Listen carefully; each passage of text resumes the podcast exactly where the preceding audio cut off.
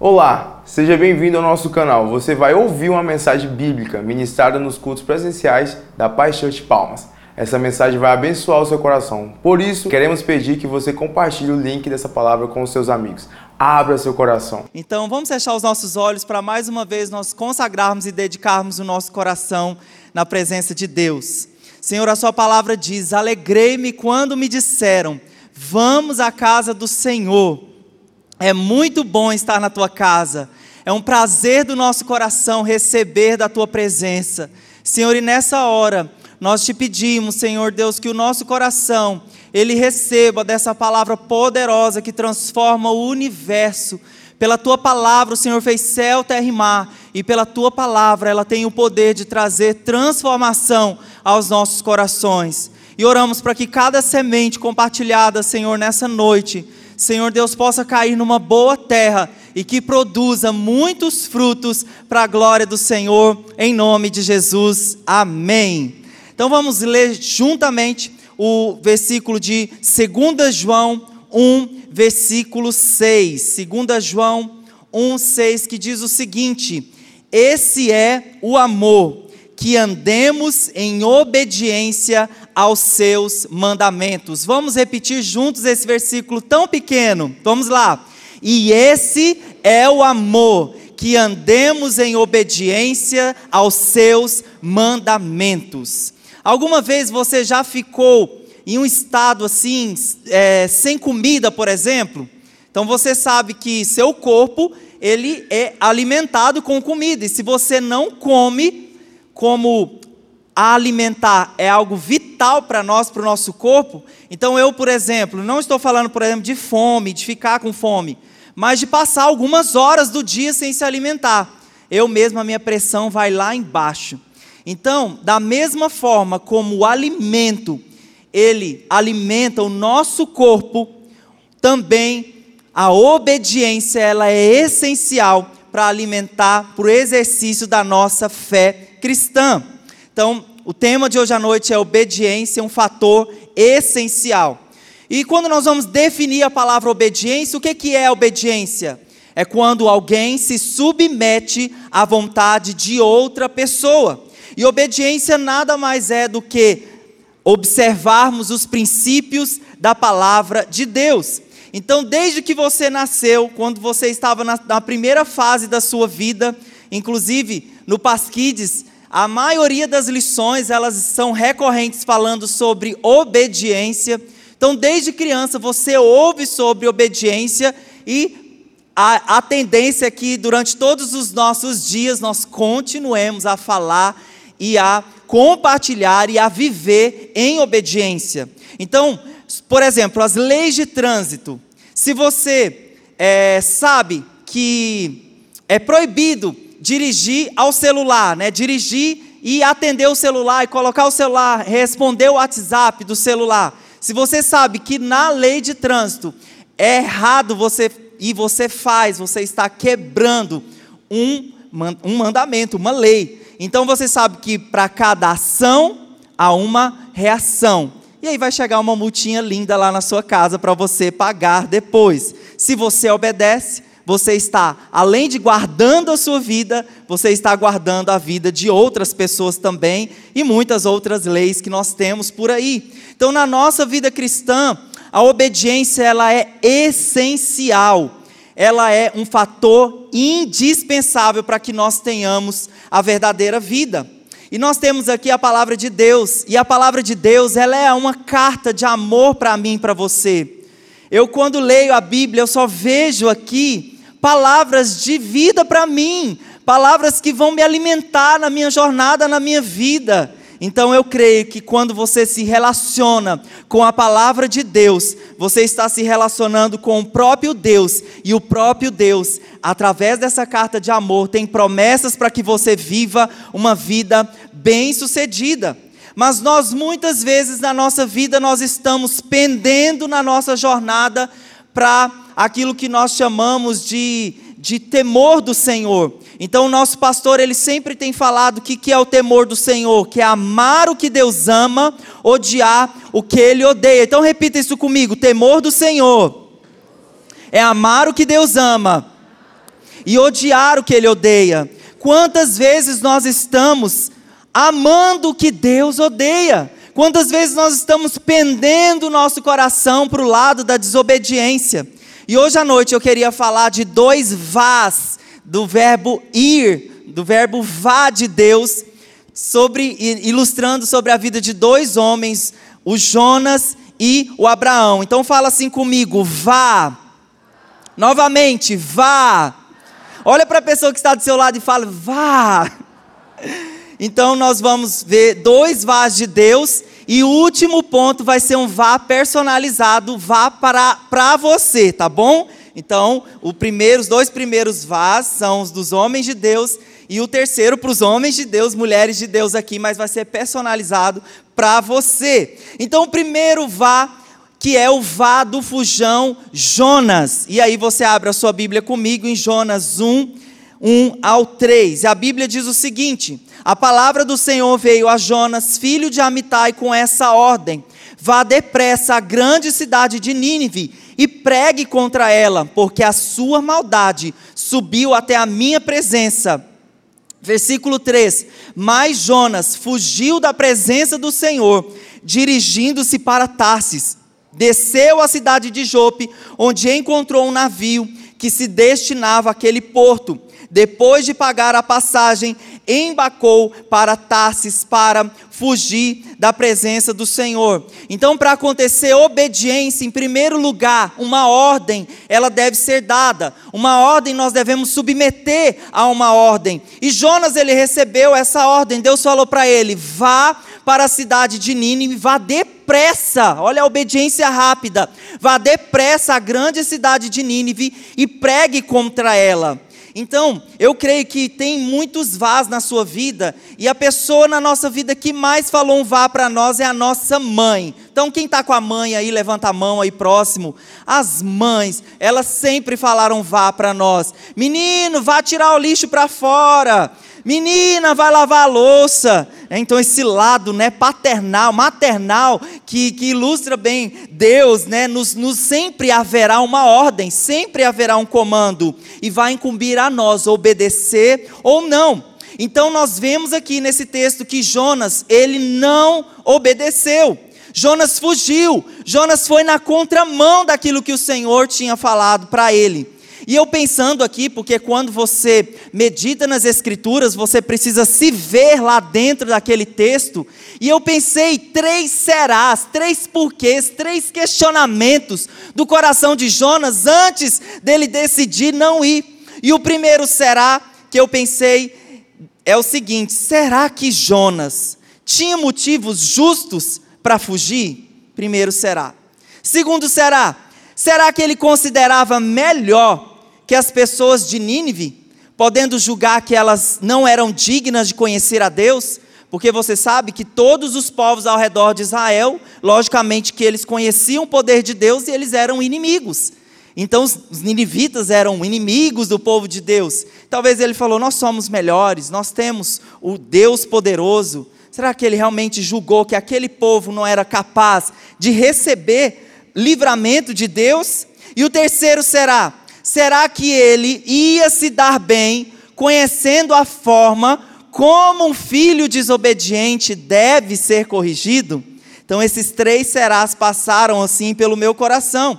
Então, é fato então que o Jonas ele desobedeceu claramente um comando que veio do Senhor.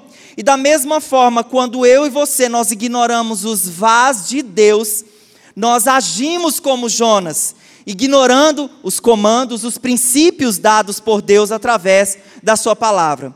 E você sabe que tanto a obediência como a desobediência, ela está ligada ao nosso coração. Mateus 15, 19 diz o seguinte: Pois do coração saem os maus pensamentos, os homicídios, os adultérios, as imoralidades sexuais, os roubos, os falsos testemunhos e as calúnias. Ou seja, o nosso coração é mau, o nosso coração ele é corrupto. Por isso a palavra diz que, que, que o Espírito Santo, que Deus precisa sondá-lo constantemente. E eu gostaria de fazer uma pergunta para você e você responda no seu coraçãozinho.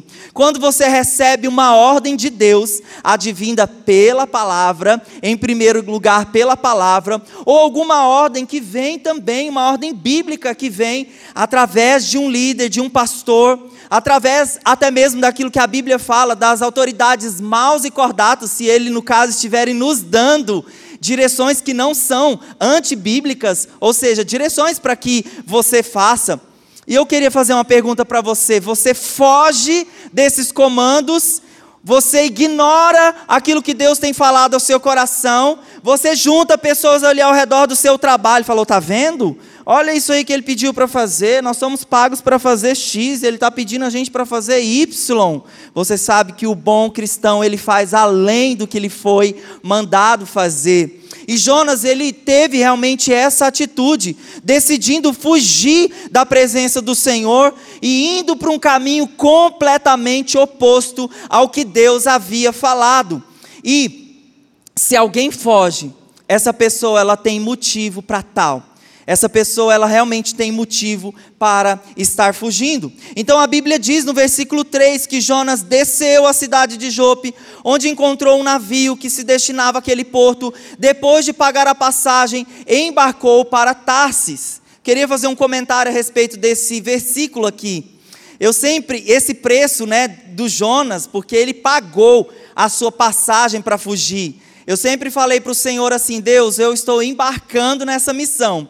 E sempre que o Senhor me chamar para algo, eu não vou pagar a minha passagem. Então, se o Senhor quiser me mandar para qualquer lugar, para qualquer conferência, para qualquer treinamento, eu não gasto nenhum centavo do meu bolso. Se o Senhor está nisso, o Senhor vai me conduzir. E tem sido assim.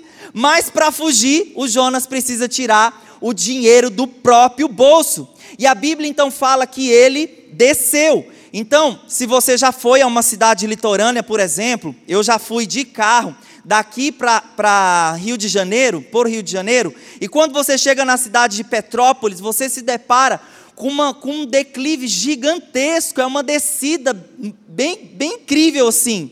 Então, da mesma forma aconteceu com Jonas, ele estava geograficamente numa cidade mais alta, e aí ele foi, a Bíblia fala, ele foi descendo. Então, se ele estava, vamos supor, a 200, 300 a nível do mar, né? Estou chutando aqui o número, pode ser que esteja bem equivocado. Mas ele então foi descendo a nível zero, né? O nível do mar é o nível zero. Então, ele desce de um lugar alto para um lugar baixo. E o que isso fala para nós? Você sabe que um caminho de fuga é um caminho de descida, e descida fala de queda, descida fala de retrocesso, descida fala de abandono, descida fala de desvio, fala de uma vida no pecado. Então, quais são os motivos? Nós estamos vendo aqui os motivos de Jonas, possíveis motivos de Jonas, mas quais são os motivos que você tem fugido dos comandos de Deus? Vamos ler juntos Ageu 1, 5 e 6, e a Bíblia faz, fala o seguinte: Agora Assim diz o Senhor dos Exércitos: Vejam onde os seus caminhos os levaram. Vocês têm plantado muito e colhido pouco. Vocês comem, mas não se fartam. Bebem, mas não se satisfazem. Vestem-se, mas não se aquecem. Aquele que recebe salário, recebe-o para colocá-lo em uma bolsa furada eu uso muitas vezes, já usei esse texto aqui na ordem de culto para falar de dízimos e ofertas, mas a riqueza que esse texto fala com respeito ao vazio que um caminho de fuga deixa do nosso coração. Então, realmente é uma, um sentimento de escassez, de, de vazio, de parecer que você está plantando muito e colhendo pouco, porque é isso que você vai fazendo. E bem claro, uma ilustração para nós aqui é, aquele, é o filho pródigo. Ele pega a herança do seu pai ele aí você conhece essa parábola que ele, ele realmente vai também descendo, é um caminho de descida, de derrocada, até o ponto em que ele para, ele fica lá naquele chiqueiro, daquele porco, né? Para as crianças a gente conta assim, até que ele está lá naquele chiqueiro, e o porco fazendo yonk-yonk, aquele cheiro absurdo. E ele então ele fala: Deus, por que, que eu estou nesse lugar? ele tinha perdido tudo. Então, uma vida de pecado, uma vida de descida, uma vida de queda, ela é realmente esse sentimento que, que há no nosso coração. Então, você sabe dessa história de Jonas, né? E mais uma vez falando, né? Nós falamos para as crianças que era uma grande baleia e que a Eva também comeu uma, uma maçã, mas não era uma grande baleia, era um peixe, né? Não era uma baleia. E você sabe que aqui quando o peixe aparece, começa a misericórdia de Deus, começa o recomeço de Jonas. Então você sabe que o peixe engole Jonas e ele, que se ele estava a nível zero do mar, agora mais uma vez ele desce abaixo do nível do mar. Então você vê nessa fuga, esse caminho, esse, esse afastar da presença de Deus vai te levando cada vez mais para lugares cada vez mais baixos. Então a Bíblia fala que ali, na barriga daquele peixe, Jonas ele começa a se consertar com o comando que, a, que Deus havia dito para ele fazer. Então, Jonas 1,17, como eu disse, começa aqui a misericórdia e o recomeço na vida de Jonas. Então, vamos ler Jonas 1,17: diz que lá dentro do peixe, Jonas orou ao Senhor, o seu Deus, e disse: Em meu desespero clamei ao Senhor, ele me respondeu. Do ventre da morte gritei por socorro, e ouviste o meu clamor. Esse é o Deus que você tem, esse é o Deus que nós temos. Por mais difícil, por mais, por mais derrocada, né, por um caminho mais longe que você esteja do Senhor, mas quando você se volta para Ele clamando ao Senhor, Ele ouve o nosso clamor. E mais no versículo 2,4, o próprio Jonas fala: Fui expulso da tua presença, contudo olharei de novo para o teu santo templo. Então, muitas vezes, lá no, na lama do pecado, enredado em vícios, enredado em comportamentos errados, nós muitas vezes estamos falando assim: Fui expulso da tua presença. Mas, gente, quem, e eu pensei assim: Mas quem fugiu da presença do Senhor? E o Jonas está falando que ele foi expulso da presença de Deus. Eu falei: Que cara de pau esse Jonas. Ele mesmo fugiu do Senhor. Mas nesse momento de conserto, ele, ele reconhece: Eu fugi da tua presença, eu me voltarei para o teu santo templo. Então, queridos, não pense que esse lugar, que esse lugar de derrota, esse lugar de descer, ele não vai gerar no seu coração algumas consequências. E eu estava pensando assim: se o Jonas estava na barriga de um peixe, e sabendo que na nossa barriga tem altos sucos gástricos e os sucos eles digerem o, o alimento e distribuem para o nosso corpo, eu pensei assim: algo aconteceu com Jonas. E eu fui lá, Google, o que aconteceu com Jonas, possivelmente na barriga do peixe. Nós vamos ler aqui essa descrição. Vamos lá. Vamos dar um glória a Deus aí, amém?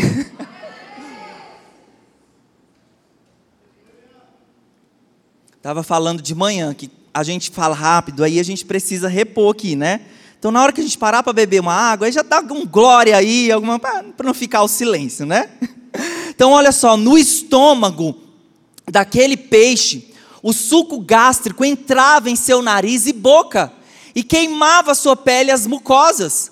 O cheiro tóxico de amônia, monóxido de carbono e metano dos animais e algas em decomposição deveria ser terrível e sufocante. Ele não tinha onde se apoiar e conforme o animal se movia, tudo se movia. E Jonas deve ter pensado por várias vezes que morreria afogado ou digerido.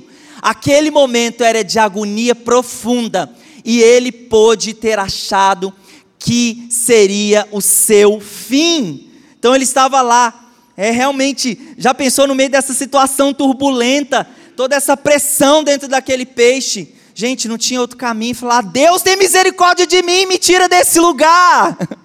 E Deus prontamente ouve o clamor de Jonas. Mas eu gostaria de focar para você, querido. Se você por acaso se desviar desse caminho e escolher desobediência em sua vida, infelizmente você vai carregar, talvez no seu corpo, porque eu penso que esse ácido, ele realmente deve ter prejudicado a pele do próprio Jonas e ele carregou essas marcas para o resto da sua vida. E é isso que nós sabemos que o pecado ele causa em nós. Então, ao rejeitar o chamado de Deus, Jonas estava rejeitando o próprio Deus. Então não pense, querido, se você se desviar dessa rota, se você decidir viver pela sua própria vontade, se você decidir viver pelos vícios, por pecados, querido, não pense que você vai ficar muito bem na sua vida, mas graças a Deus pela misericórdia de Deus nos salvando, nos alcançando como alcançou a vida de Jonas. Então Jonas ele precisou passar por essa situação.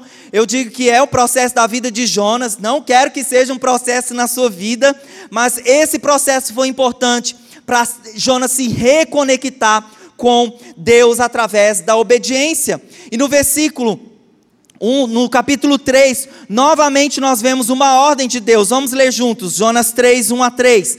A palavra do Senhor veio a Jonas pela segunda vez, diga isso comigo, segunda vez.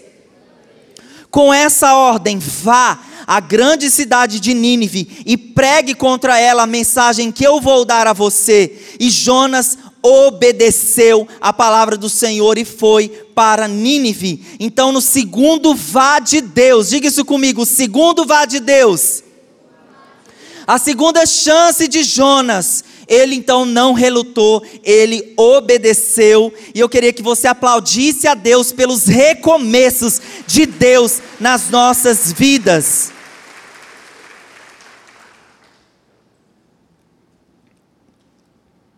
Então, querido, quando você está seguindo o caminho certo, Deus ele vai te dar graça diante dos homens, algo mesmo, um favor indescritível, um poder sobrenatural que vai te alcançar. E eu escrevi essa frase enquanto eu meditava nesse texto, que diz o seguinte: vamos, eh, você acompanha a leitura. Obediência é fator essencial para o favor indescritível que Deus dá para o cumprimento de sua missão em nossas vidas. E o que representa isso? Quando Jonas foi cuspido por aquele peixe, a história ela conta que Jonas ele caminhou até aquela cidade que não era na beira do mar. Ele caminhou prontamente decidindo obedecer a Deus. E olha só o que a Bíblia diz lá no, no capítulo 3.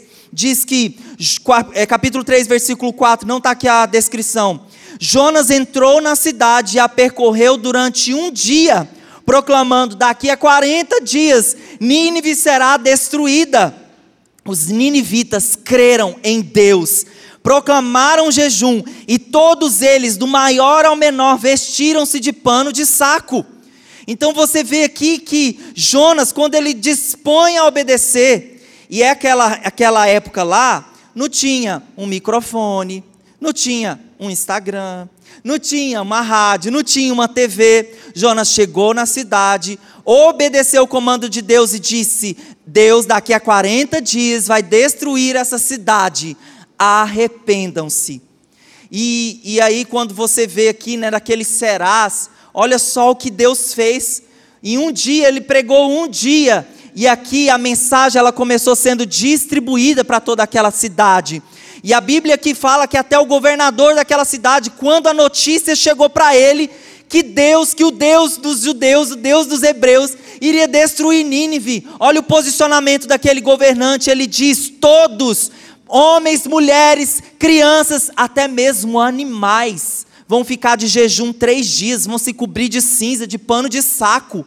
Eu fiquei pensando assim, nossa, ia, ia ser uma grande economia até de ração, né? Para os pais de pet, para a mãe de pet, né? Como diz. Até os animais, até os donos falaram assim, ó, boi, é gato, cachorro, todos vocês vão ficar sem comer três dias.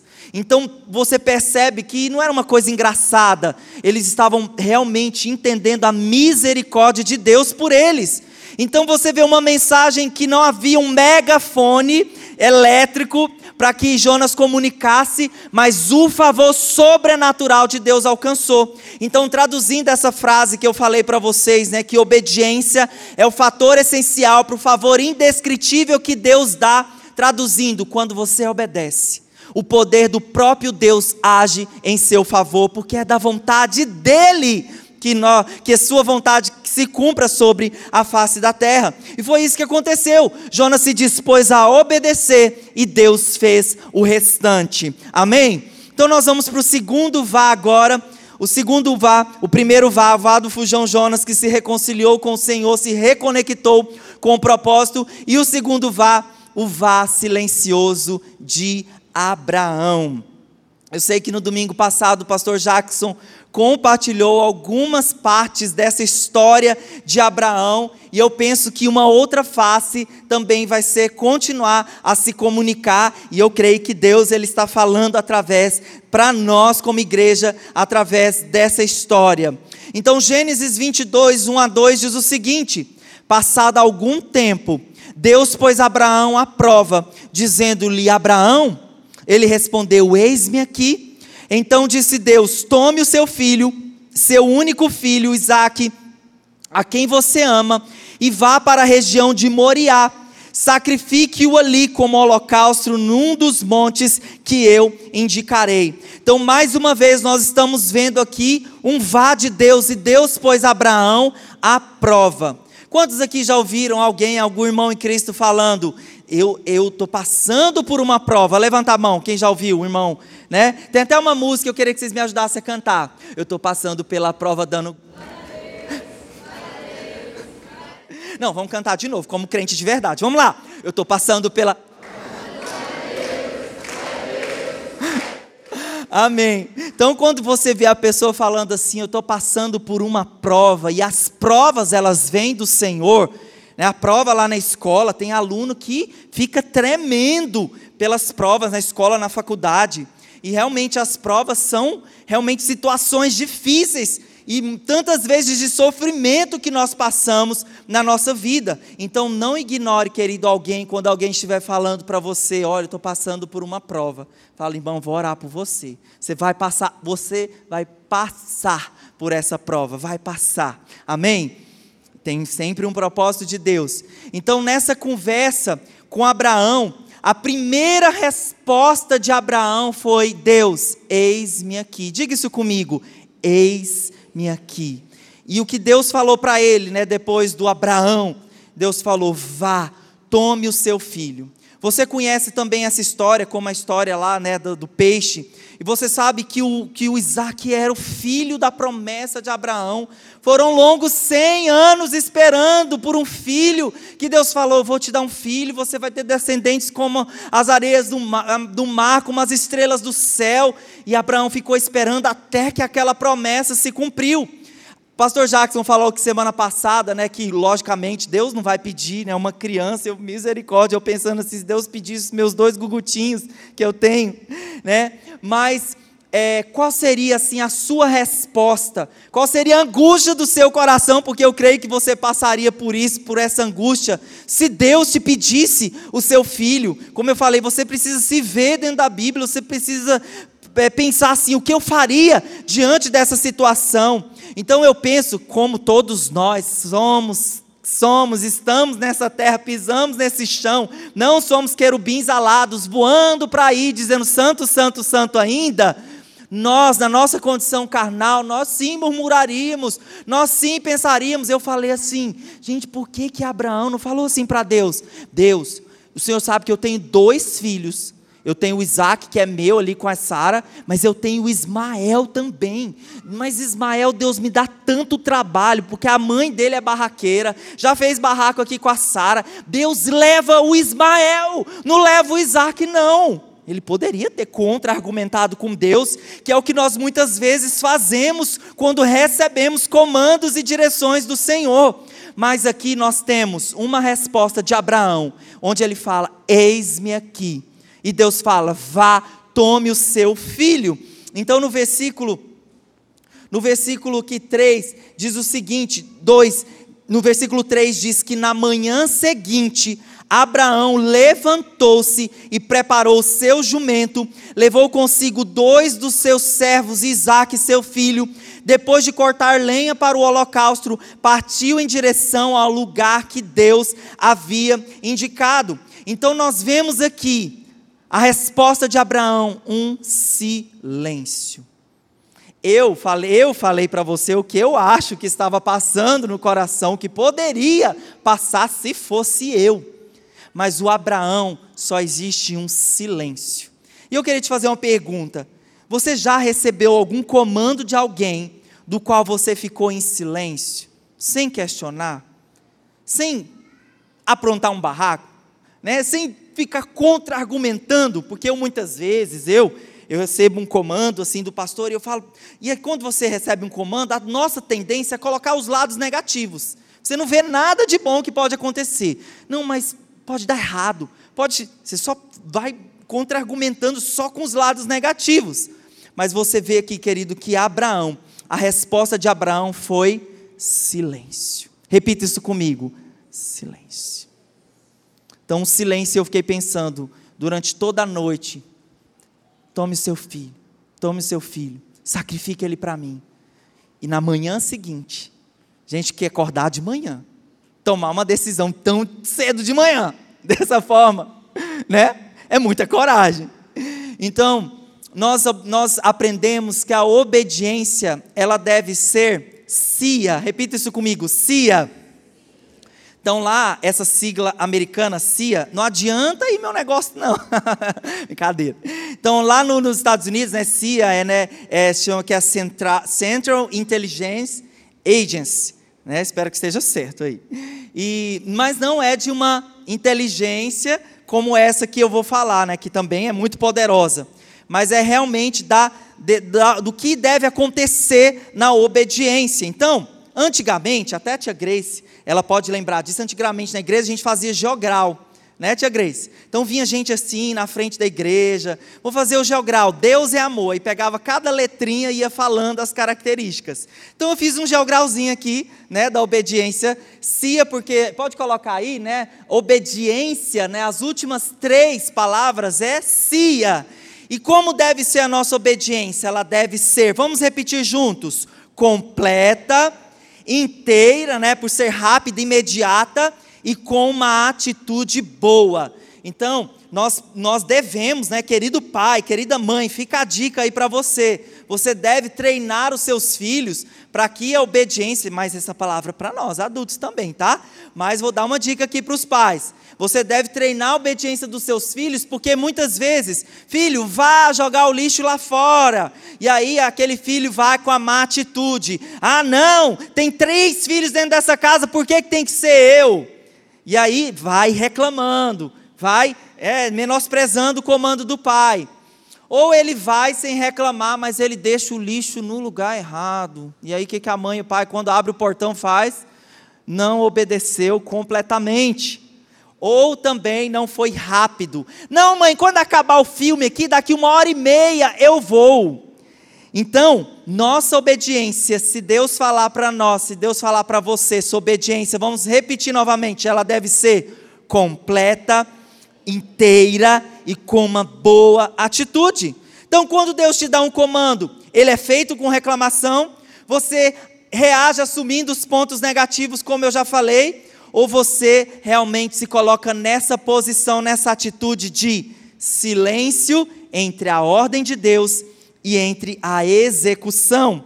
Então, nós como pais, nós muitas vezes ficamos lá, Joãozinho, Mariazinha, já obedeceu? já colocou o lixo para fora, já fez o que o papai e a mamãe falou. Então, quando você transfere uma responsabilidade, também tem que ter um silêncio da sua parte, porque Deus é assim. Deus manda e aguarda com que nós cumpramos. Deus não fica lá, irmão, irmã, já obedeceu o que eu te pedi, já foi lá pedir perdão para aquela pessoa que você está amarrada aqui, ó, está aqui em goela, que não está descendo de goela abaixo. Maridão, já pediu perdão pelo que você fez ontem. E vou parar de falar, como diz o pastor, vai que eu acerto aquilo que talvez está acontecendo aí com você. Então, é, nós precisamos aprender que realmente Deus se deu uma ordem, se deu um comando, ele vai ficar em silêncio. E no silêncio da obediência de Abraão, quando Abraão estava com a faca na mão para sacrificar o seu filho, mais uma vez, Abraão ouve o seu nome e Abraão mais uma vez diz: Eis-me aqui, Senhor, né? no versículo 11 do capítulo 22. Ele ouve o seu nome e olha só, o que o, o, o, capítulo 22, versículo 15 ao 18, dizem para Abraão: olha a promessa, olha a bênção que re, Abraão recebeu por causa da obediência.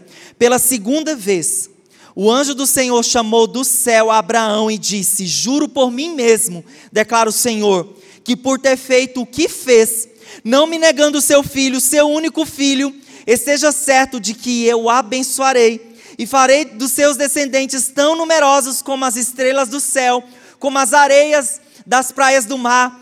Ah, isso aqui Deus já tinha falado para ele, era, era a promessa que ele já tinha. E ele continua dizendo: Sua descendência conquistará as cidades dos que lhe forem inimigos, e por meio dela todos os povos da terra serão abençoados, porque você me obedeceu. Então Deus tem promessas de vida para você, que quando você obedece, essa bênção ela vai se esparramar, ela vai abençoar o mundo ao seu redor. Da mesma forma que a desobediência ela vai causar tragédia, destruição, separação ao redor de você, a obediência ela vai trazer vida. Deus falou que Abraão que os inimigos teriam pavor dos seus descendentes. Deus falou para Abraão que os inimigos que é que os seus descendentes seriam abençoados. E quando a gente fala assim, quem é que não quer ser abençoado? Gente, não é possível. Se você está aqui é porque você de fato quer e deseja ser abençoado pelo Senhor. E eu estava ministrando essa palavra lá em Luzimangues em agosto, no mês passado, e eu falando desse vá de Abraão, porque é, é desafiador esse vá de Abraão, e o Espírito Santo, eu falando aqui, compartilhando sobre isso, o Espírito Santo falou: peraí, você não colocou um outro vá de Abraão, você não se lembrou. Eu falei, é mesmo, eu aqui falando, né? E eu aqui conversando com o Espírito Santo ao mesmo tempo. Habilidade, né? Que Deus nos dá. E Deus falou assim: e o primeiro vá que, que, ele, que eu mandei para Abraão, que está lá em Gênesis 12, onde Deus ele falou para ele o seguinte: saia da sua terra, do meio dos seus parentes e da casa de seu pai, e vá para a terra que eu lhe mostrarei. E disse a Bíblia, e partiu Abraão como o Senhor lhe ordenara. Então, voltando na história de Abraão, na primeiro, no primeiro nível, porque você, à medida que você vai obedecendo, você vai como se fosse realmente subindo novos níveis, e a cada novo nível, maiores desafios de Deus para você você vai ter. Então, nesse segundo, nesse segundo vá de Deus para Abraão era realmente um comando mais desafiador e assim que Deus vai fazer com você, Ele vai te mandar fazer pequenas coisas. À medida que você vai respondendo, você vai crescendo em fé. Amém? Então, as promessas que Deus tem para nós, diga assim comigo, elas são presente. Então, quando você obedece, Deus ele quer te presentear a resposta, né, como se realmente fosse uma recompensa. E, em segundo lugar, são para aquelas pessoas que confiam nesses processos de Deus. Então Abraão recebeu promessa porque ele confiou, porque ele obedeceu. E eu sempre tenho, para jogar luz assim na mensagem, eu sempre gosto de trazer uma ilustração. E tem uma ilustração que diz que era a igreja dos gansos. E esse pastor, né, dos gansos, né, e os gansos todos os domingos, eles chegavam na igreja todos animados, fazendo, e você sabe que ganso ele não voa, né? Tá bom. Então o ganso chegava na igreja. A filhinha, né? Eles andam em fila, não andam? Então andava. Amém. Paz do Senhor. Boa noite. E aí ele chegava balançando as asas, todos alegres, e sentavam. Minuto conexão, era aquela bagunça. E aquele pastor da igreja dos gansos, ele sempre pregava a mesma mensagem. E ele falava assim: Nós não precisamos andar somente sobre a terra. E os gansos, será que ele está doido? Tá bom, vamos continuar aqui. Presos a esse lugar, podemos alçar as nossas asas e voar e voar até as regiões mais distantes, subir até os climas abençoados, se tão somente guardarmos e cumprirmos os mandamentos do Senhor Deus. E aí a gansarada batia as asas e amém, amém, amém. E aí o pastor despedia com a bênção e os, e os gansos voltavam. Amém, amém, amém. Domingo após domingo eles iam ouvi uma mensagem de fé que o pastor estava lá falando: vocês têm asas, vocês podem voar, vocês podem voar. Sobrenatural de Deus é assim, é amém ou não amém? Nós estamos aqui porque cremos nesse sobrenatural. Mas esses gansos, eles estavam lá sempre ouvindo a mesma mensagem, o mesmo comando, e eles decidiam viver a semana deles ainda com os pezinhos conectados na terra. Então, certamente, se esses recebessem a essa palavra e colocassem ela em prática, eles não continuariam mais os mesmos. Então, nós falamos do vá, do fujão Jonas, do vá, do obediente Abraão, do vá silencioso, e o terceiro que eu falei que era para você: fique em casa e vá para o seu quarto. Queridos, eu, eu tinha assim uma, uma um grande é, vou dizer para vocês uma expectativa que na pandemia muitos de nós, quando nós estávamos na nossa casa, nós iríamos fechar a porta do nosso quarto, iríamos ter mais relacionamento com Deus, afinal não tinha mais nada para fazer. Mas nós vamos aprender com alguém que nos ensinou esse esse ação de entrar em nosso quarto que é o nosso, nosso maior exemplo, Jesus. Romanos 5,19 diz: Logo assim, como por meio da desobediência de um só homem, muitos foram feitos pecadores, assim também por meio da obediência de um único homem, muitos foram feitos justos. O próprio sacrifício de Jesus, a obediência, ele abdicando da sua vida, ele abdicando de, da possível glória que ele teria. Ele decidiu obedecer e ele fez justo. Se nós estamos aqui é por causa do nome dele. E também a Bíblia, ela fala que, e, e, também nós devemos aprender que tudo na nossa vida é uma questão de aprendizado. Como eu falei, você vai recebendo pequenos comandos. Então você não aprende a andar de bicicleta da noite para o dia. Você é, aprende as palavras, né? A Estherzinha ela está aprendendo todas as letrinhas. Daqui a pouco ela vai estar tá juntando as letras, formando as vogais, depois formando as palavras. E na nossa vida cristã também é assim. E nós devemos aprender com Jesus, porque Jesus aprendeu. A Bíblia fala, Lucas 2,40: o menino crescia e se fortalecia, enchendo-se de sabedoria, e a graça de Deus estava sobre ele. Então, que sabedoria que Jesus se enchia? Da sabedoria bíblica, da palavra de Deus. Os mais velhos ficavam pensando: que criança, que adolescente é esse, que conhece tanto das Escrituras, que tem tanta autoridade no falar. Hebreus 5, 7 a 8. Durante os seus dias de vida na terra, Jesus ofereceu orações e súplicas. Jesus era o Filho de Deus, era o Filho de Deus, para que ele iria oferecer orações e súplicas? Mas a Bíblia diz que ele se submeteu, ele se colocou como nós, como homem.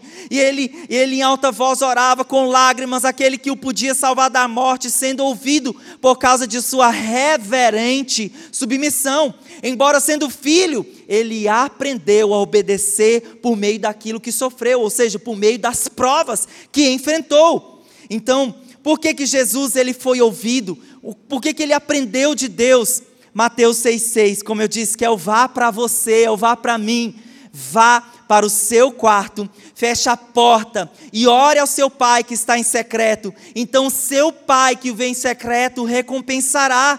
Então não passou o tempo, nós ainda podemos cultivar tempo com o Senhor, nós ainda podemos cultivar tempo com a presença, porque é esse lugar que vai encorajar o seu coração e fortalecer o seu coração para a obediência.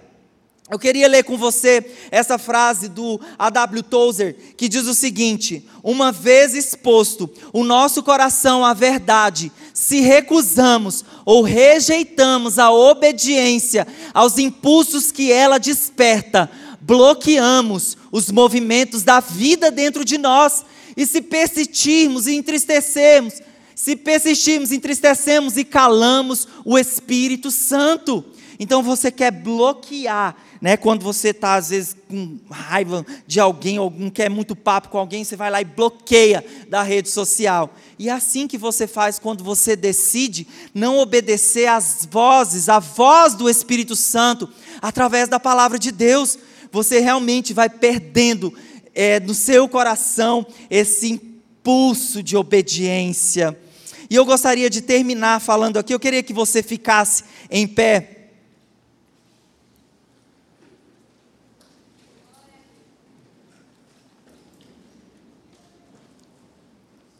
Eu comecei lendo o texto de 2 João 6, eu gostaria de concluir com esse texto que diz: Esse é o amor, que andemos em obediência aos seus mandamentos. O amor de Deus é isso.